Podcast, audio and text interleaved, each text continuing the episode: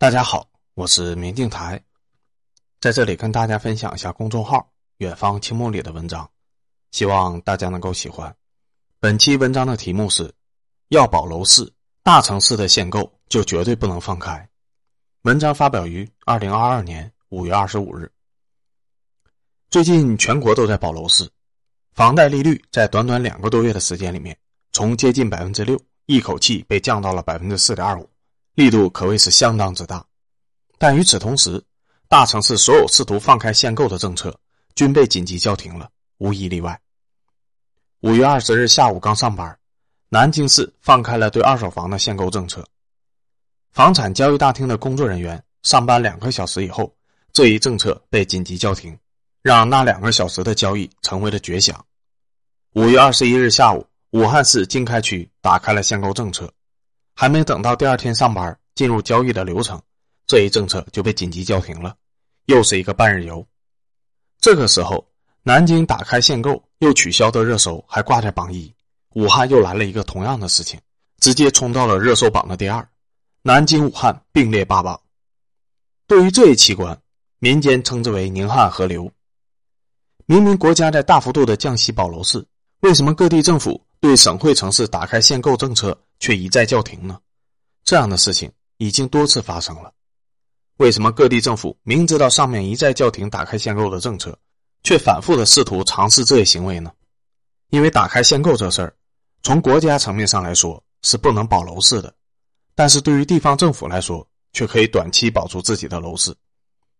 全国性的降息可以对全国性的楼市有明显的支撑作用，但是全国性打开限购并不会有什么太大的作用。因为限购与否并不影响房产本身的收益和成本，这纯粹是一个投机的限制措施。当房价暴涨的时候，因为限购政策而被暂时抑制的那些购房的需求，并不会在房价衰退的时候，因为你打开限购而进场购买。世界上不会有任何一个商品因为限购而涨价。各领域限购的商品很多，但请大家注意顺序。这些限购的商品都是因为供不应求而影响民生才被限购的。并不是因为限购才供不应求的，无论是糖高中还是逗你玩，都是这个道理。一旦囤积白糖和绿豆没有办法赚钱，你以为打开限购这些商品就能原地暴涨吗？别开玩笑了。因此，打开限购对国家保楼市的目标来说没有什么太大的意义。既然如此，为什么地方政府如此乐此不疲呢？因为目前房价还没有崩坏，凭借二十年大牛市的余威。有一部分人仍然对房价很迷信，这部分人中有极少量是被限购政策抑制的。对于国家整体来说，这部分的量很少，少到难以影响大局。真正的顶级有钱人如果想要持有房产，他们会选择直接成立一家地产公司去拿地。没有人会傻乎乎的慢慢的买房，连几个亿都没有的普通伪富豪，在一线城市的核心区域买两套房，基本上亿就消失了，这房产配置也够了。身家千把万的，在省会城市的核心区域买两套房，基本也没啥钱了。而专业的炒房客，他们有的是办法绕开限购，能搞定的办法一箩筐，从来都不会被限购挡住脚步。那么，真正被限购卡住的购房者又能有多少人呢？比例相当之低。所以，对国家而言，这部分需求并不会影响大局。但对于地方政府来说，谁第一个打开限购？谁就可以把全国的这部分资金给大半的吸收掉。对于每个城市来说，这部分需求都是极少量的。但如果全国所有的城市的需求都集中在一个城市，那效果还是很可怕的。谁先打开限购，谁赚便宜；谁后打开，谁吃大亏。所以，总有地方政府试图打开限购。一旦国家开了这个口子，很快所有的省会城市都将彻底的取消限购。因为谁都不想被人吃干抹净，等大家都打开限购以后，会有什么后果呢？后果非常的可怕，因为限购已经成为了一种信仰，一种住房供不应求的象征，是金字招牌。类似于这种因为限购，所以强烈相信一旦打开限购，必定有大量的资金进场哄抢住房来给他们接盘的人，绝对不在少数。限购政策的存在，就是他们信心的来源。一线城市的限购是在向全国宣示，住房是供不应求的紧俏货；省会城市的限购是在向全省宣示，住房是供不应求的紧俏货。如果放开限购，那就等于摘掉了这块金字招牌，等于向全国或者全省的人宣示，住房不再是供不应求的宝贝了。这个时候，房价必须涨，而且是暴涨。一旦房价原地踏步，甚至下跌，那就会对所有持有房产的人构成重大的信心打击。已经打开限购了，为什么有钱人还不赶紧来抢房呢？为什么呢？为什么富人明明可以无限的买房，却不来接我的盘呢？那我以后的房子还能卖给谁呢？这个问题你没有办法回答。对富人限购这个政策，对那些没钱的普通人形成的房产心理支撑，远比你想象的要大。什么租售比，什么房贷利息吓死人，这些都不考虑。只要有限购令还在，我就认为。有钱人在打开限购以后，一定会来抢房接我的盘，所以我肯定不会亏，要亏也只能是那些富人亏。但实际情况是怎么样的，大家心里很清楚。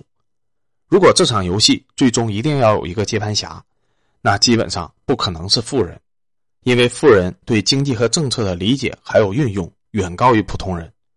在目前的大形势下，降息会对房价构成明显的支撑，但打开限购。不会引发房价的暴涨。打开限购以后能不能涨呢？我认为不能涨，但是有人可能会反对。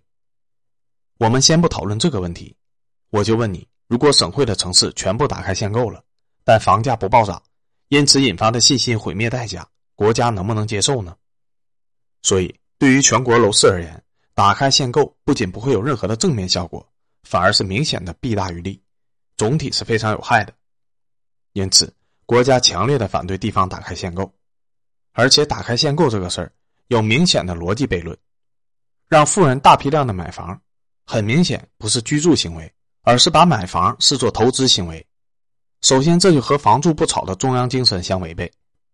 另外，我问你个事儿：如果把买房当做投资，那在当前阶段买入房产是赚钱行为还是亏钱行为呢？假设在当前阶段买房是赚钱行为。你打开限购，让富人大批量的买房，那是什么意思呢？让富人持续的暴富，利用房产剥削普通民众，从而拉大贫富差距吗？很明显，逻辑上你说不过去，无论怎么讲都说不通。那假设在当前阶段买房是亏钱的行为，我们打开限购的目的是让富人过来接盘亏钱，那你还让穷人买房是什么意思呢？既然买房是故意让富人亏钱的行为。那我们为什么还允许普通民众买房呢？就这么让普通的民众的血汗钱亏掉吗？很明显，逻辑上还是怎么都说不过去的。只要名义上打开了对富人的买房限制，那富人买房以后，无论涨跌，你都说不通，都没有办法对普通的民众解释。买房不能是投资行为，只能是房住不炒，否则怎么解释都会出问题。既然是房住不炒，那就永远不可能解除限购。鼓动富人每个人买一百套房子，就算是富人愿意买，那请问你这么做的目的是什么呢？打算让富人赚，还是打算让富人亏呢？所以限购是大义，名分上的大义，每个省都必须有一个，除非彻底让房产回归投资属性，除非民众对房产的涨跌都一副自负盈亏无所谓的态度，否则限购绝对不能打开。省会城市的郊区可以打开限购。县城和地级市也可以打开限购，但每个省都必须保留一个核心的限购区。以南京市为例，其实南京就只有核心城区那一小块是限购的，其他地区早就放开了。武汉也是，但是只要这一小块的限购区域还存在，普通买房人的心中就还有梦想，就还有信念支撑，房住不炒的原则就没有被违背。信念这种东西。哪怕能够多给楼市撑一年，都是目前中国最急需的东西。完全放开限购的坏处一箩筐，好处没多少，这种事情当然不能干。所以，国家强烈的反对所有的省会城市核心区域放开限购的行为。出一个打一个，能撑过一天的城市目前还不存在。不允许放开限购的原因，恰恰就是为了要保楼市，允许地方政府以邻为壑来吸收资金。那只会让整体的局面变得更糟。